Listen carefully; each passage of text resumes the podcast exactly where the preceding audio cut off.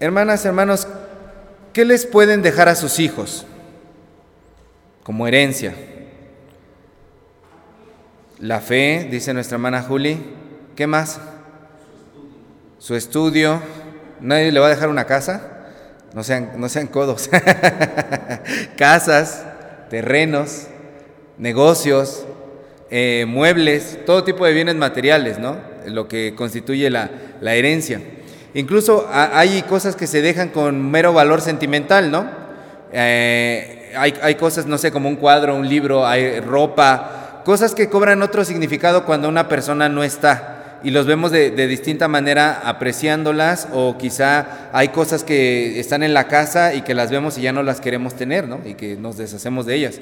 Eh, por ejemplo, yo, yo, he pensado que el día que mi mamá no esté, algo que yo no quiero que, falte, que, no, que se pierda, eh, es su jardín. Porque desde que yo soy pequeño recuerdo que mi mamá siempre se ha ocupado mucho de tener su jardín muy bonito. Y en diferentes épocas del año lo he visto de diferentes formas. Y tengo ahí algunas fotos de, el jardín de mi mamá que lo cuida de forma muy minuciosa, ¿no? Entonces, sea que me lo herede o no, yo quiero ese jardín, quiero darle ese cuidado a ese jardín, para mí significa mucho y creo que para mi hermana también significa mucho ese jardín. Entonces lo, que quiero decir con esto es que a veces las herencias, como bien dijeron ustedes al principio, eh, es más que dejar cosas, ¿no? Y en ese sentido todos hemos heredado algo, porque a lo mejor decimos, no, pues a mí no me dejaron nada, pero en realidad todos hemos heredado algo, heredamos un recuerdo, una vivencia, una enseñanza, una filosofía de vida, porque a veces hasta tenemos el carácter de papá, de mamá, de quien nos crió, esa es nuestra herencia. La disciplina o heredamos el ejemplo, haya sido bueno o haya sido malo, heredamos el ejemplo de, quienes nos crearon. Entonces es, es importante pensar en qué queremos dejarle a las personas que vienen después de nosotros. Es importante dejar un testamento, no solamente el testamento material, sino también este testamento de las vivencias, de las cosas que son experiencias vivas. Y a veces no nos gusta mucho pensar en eso porque pensamos que es inmediatamente ser fatalista, anticiparnos, ¿no? Dicen, uy, ya, estás como, como sopilote, nada más merodeando alrededor de mí, ¿no? A ver qué, qué es lo que te voy a dejar. Pensamos que tiene que ver eh, solamente con la muerte y hay personas que no asimilan que algún día se van a morir. E incluso hay supersticiones y personas que se dejan guiar por supersticiones y que por eso no dejan un testamento. Y aunque en México tenemos un mes del testamento que es cuál?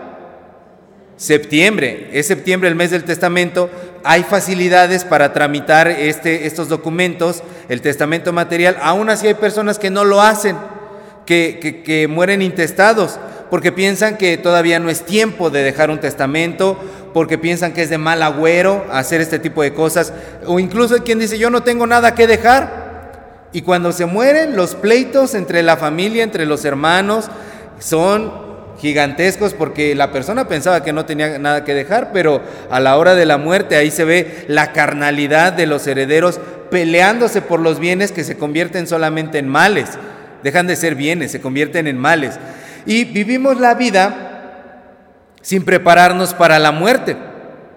Digo, a veces ni hacemos los preparativos, los horarios del día, a veces ni tendemos la cama, muchas veces no pensamos ni siquiera en algo tan importante como ¿qué va a pasar cuando yo no esté aquí? No pensamos en algo tan importante como las cuestiones de la muerte, pero la palabra de Dios nos lleva a reflexionar de otra manera, nos lleva a pensar de distinta manera, porque pensar en la muerte no significa que odiemos la vida o que no valoremos la vida, porque nuestra fe cristiana es una constante reflexión de la muerte.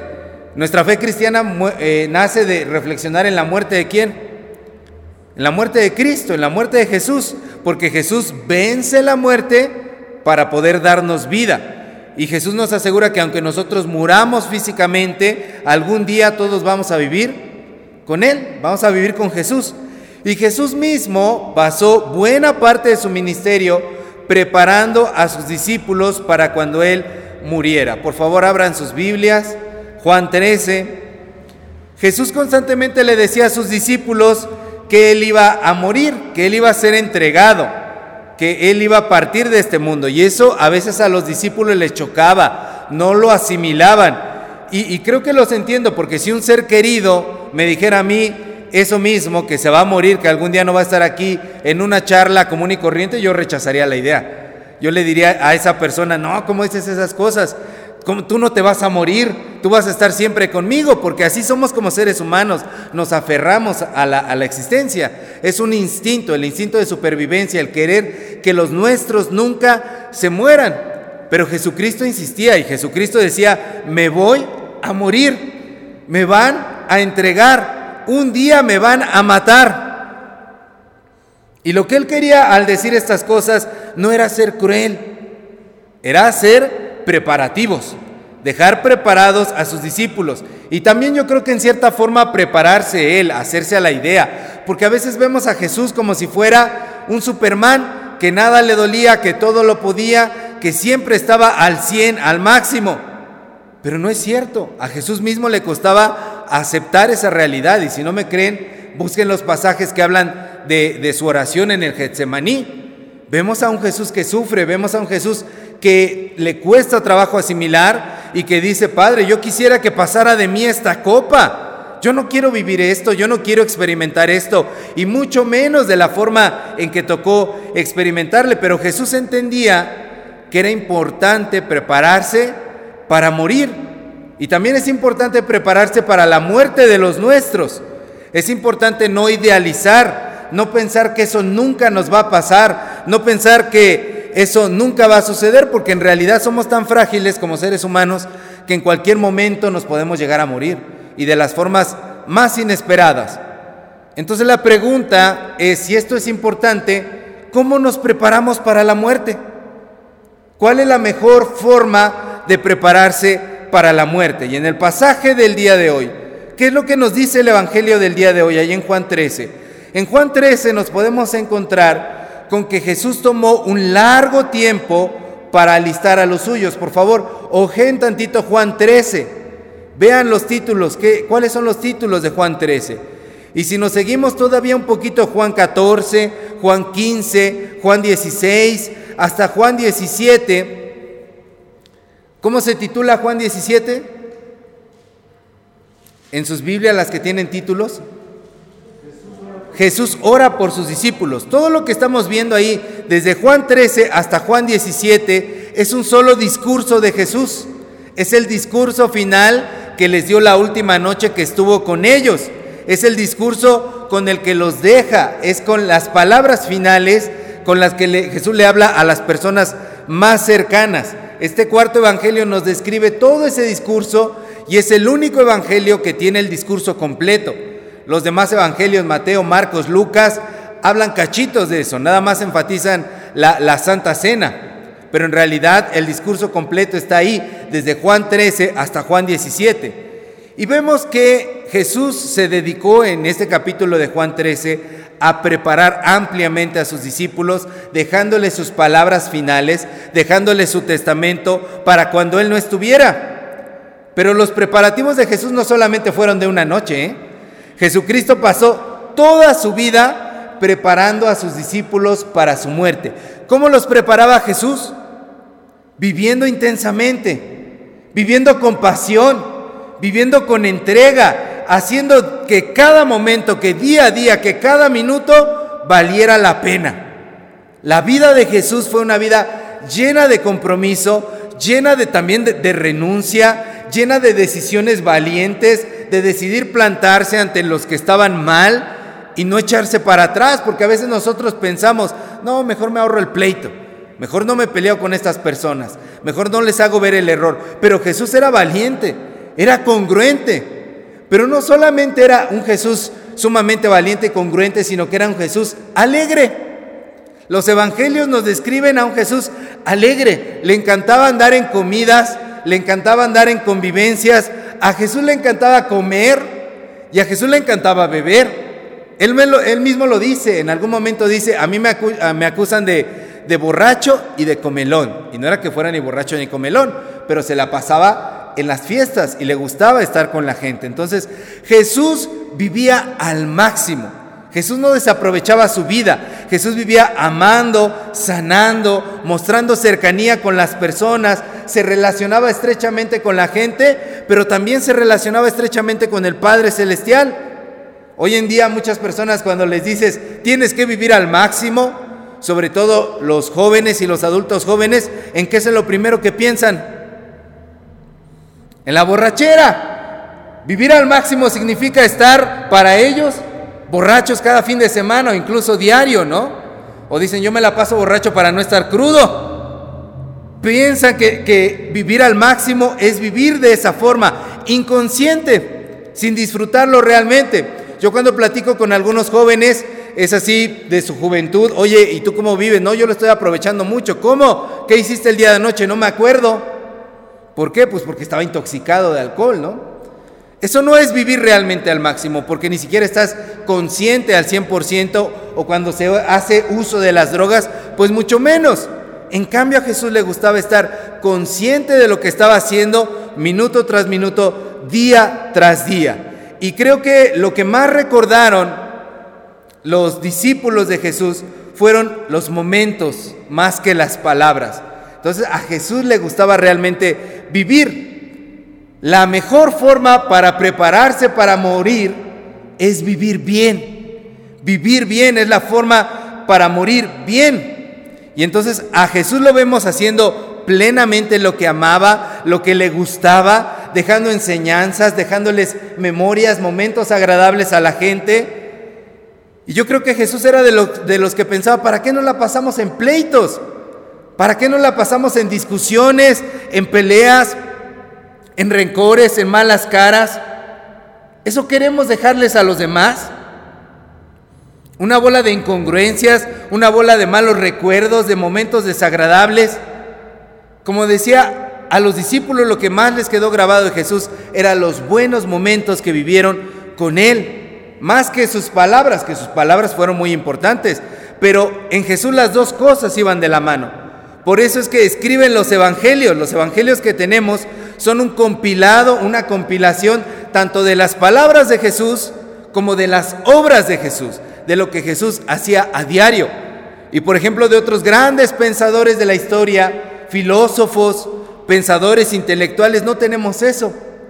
De Platón, de Aristóteles, de esos grandes hombres, lo que tenemos son sus ideas, pero no sabemos cómo vivían día con día. Y en cambio de Jesús sí tenemos eso, de Jesús sabemos cómo vivía, qué comía, qué tomaba, cómo charlaba, cómo era de amigo, porque hasta literariamente hablando, el Evangelio es un nuevo género de contar las cosas. Hay poemas, hay narraciones, pero el Evangelio es otra forma de contar las cosas. Nos cuenta el día a día de una persona. Entonces los discípulos se preocuparon de dejarnos el día a día en Jesús. Y hoy en Juan 13, versículos 31 y 32, por favor, me los pueden leer. ¿Qué es lo que dice Juan 13, 31 y 32? A ver, todos vamos fuerte. ¿Qué dice?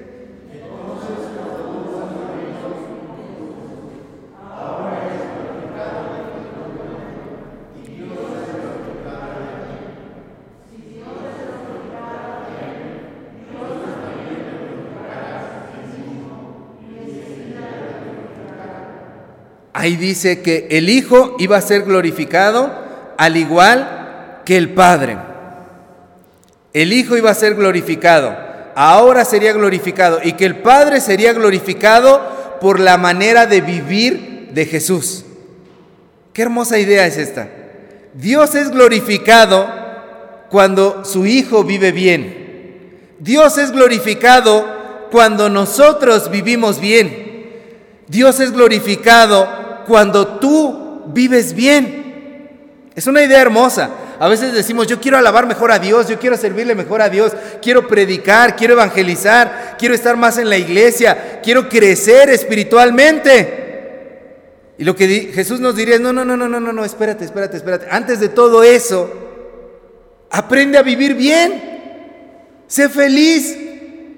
Cuando tú seas feliz, cuando tú vivas bien, me vas a glorificar y vas a glorificar al Padre Celestial.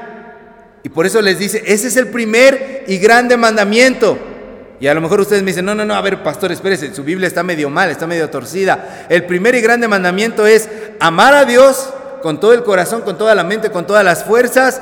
Y el segundo es amar al prójimo como a uno mismo. Pues por eso, ¿acaso no vivir bien? ¿Acaso no ser feliz? ¿Es hacer eso? Esa es la esencia de la felicidad. Esa es la esencia de la plenitud. Por eso Jesús le deja a sus discípulos y les dice antes de irse en ese discurso de despedida que estamos viendo en Juan 13, les deja una herencia viva, un ejemplo, les deja estas palabras hermosas que los reconfortan y les deja un gran y nuevo mandamiento y les dice, ámense los unos a los otros. En su forma de vivir, Dios es glorificado. Jesús deja todo para, preparado para poder marcharse. Jesús deja sus preparativos. Jesús deja su testamento para que nosotros podamos hacer lo mismo. Y aquí yo me preguntaría, hermana, hermano, ¿estamos preparados para morir? ¿Estás preparándote para morir? Porque irremediablemente todos vamos para allá, ¿eh? O sea, no es como que Dios va a hacer una excepción conmigo, yo no voy a, a morir. Todos vamos para allá. Entonces es importante pensar, ¿qué preparativos estoy yo haciendo para cuando yo no esté aquí? ¿Qué les puedo dejar de herencia a mis hijos, a mi familia, a los que vienen después de mí? ¿Qué estoy dejando de herencia? Quizá hasta hoy hemos vivido una vida terrible, una vida llena de confusiones, de horrores, de pleitos, una vida a medias tintas en cuestiones de la fe. Pero te tengo una buena noticia. Estás vivo y estás escuchando este mensaje el día de hoy. Y aún es tiempo de que tú puedas preparar cosas para cuando no estés aquí. Vive bien para morir bien. Vive bien para morir bien. Arma bien tu testamento. Aunque no sea septiembre, aunque hoy, el día de hoy, estemos en mayo, arma bien tu testamento. No solamente el testamento material, sino también este testamento de experiencias. Vive con la conciencia de que tus actos repercuten más allá del día de hoy.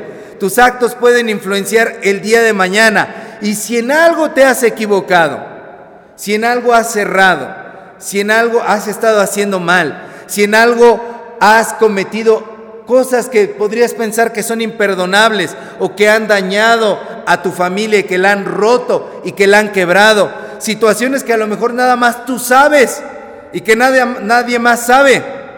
El día de hoy la palabra de Dios en Isaías 1.18 nos dice, vengan luego y estemos a cuentas. Y si sus pecados fueran como la grana, como la nieve serán emblanquecidos. Y si fueran como el carmesí, vendrán a ser como blanca lana. ¿No has hecho preparativos para morir? ¿No has hecho preparativos para cuando no estés aquí? Esta es la hora de comenzar a vivir de una forma digna. Esta es la hora para comenzar a vivir regido siempre por el amor de Dios, porque esa es la más grande herencia que nos dejó nuestro Señor. Y antes de partir, Él quiso dejarnos estas palabras. En la forma en la que tú vives, Dios es glorificado. El Padre es glorificado cuando tú como su hijo, como su hija, vives bien. ¿Quieres darle gloria al Señor? Vamos a vivir bien para morir bien. Amén. Vamos a ponernos de pie para orar. Amado Señor, gracias Señor por ponernos ejemplo para poder, Señor, vivir esta vida de una forma digna, como tú lo hiciste. Queremos llenar nuestros días, Señor, de buenos recuerdos, de buenas memorias, de buenas enseñanzas. Queremos llenar nuestros días, Señor, de todo lo que a lo mejor hasta hoy nos ha hecho falta, pero que en ti, Señor, hay la provisión perfecta. Permítenos, Señor, experimentar esta nueva vida y que lo que hasta el día de hoy nos ha marcado pueda quedar atrás. Señor, ayúdanos a hacer estos preparativos con tu Espíritu Santo, Señor, que podamos vivir dignamente y que podamos morir bien en Jesús. Amén.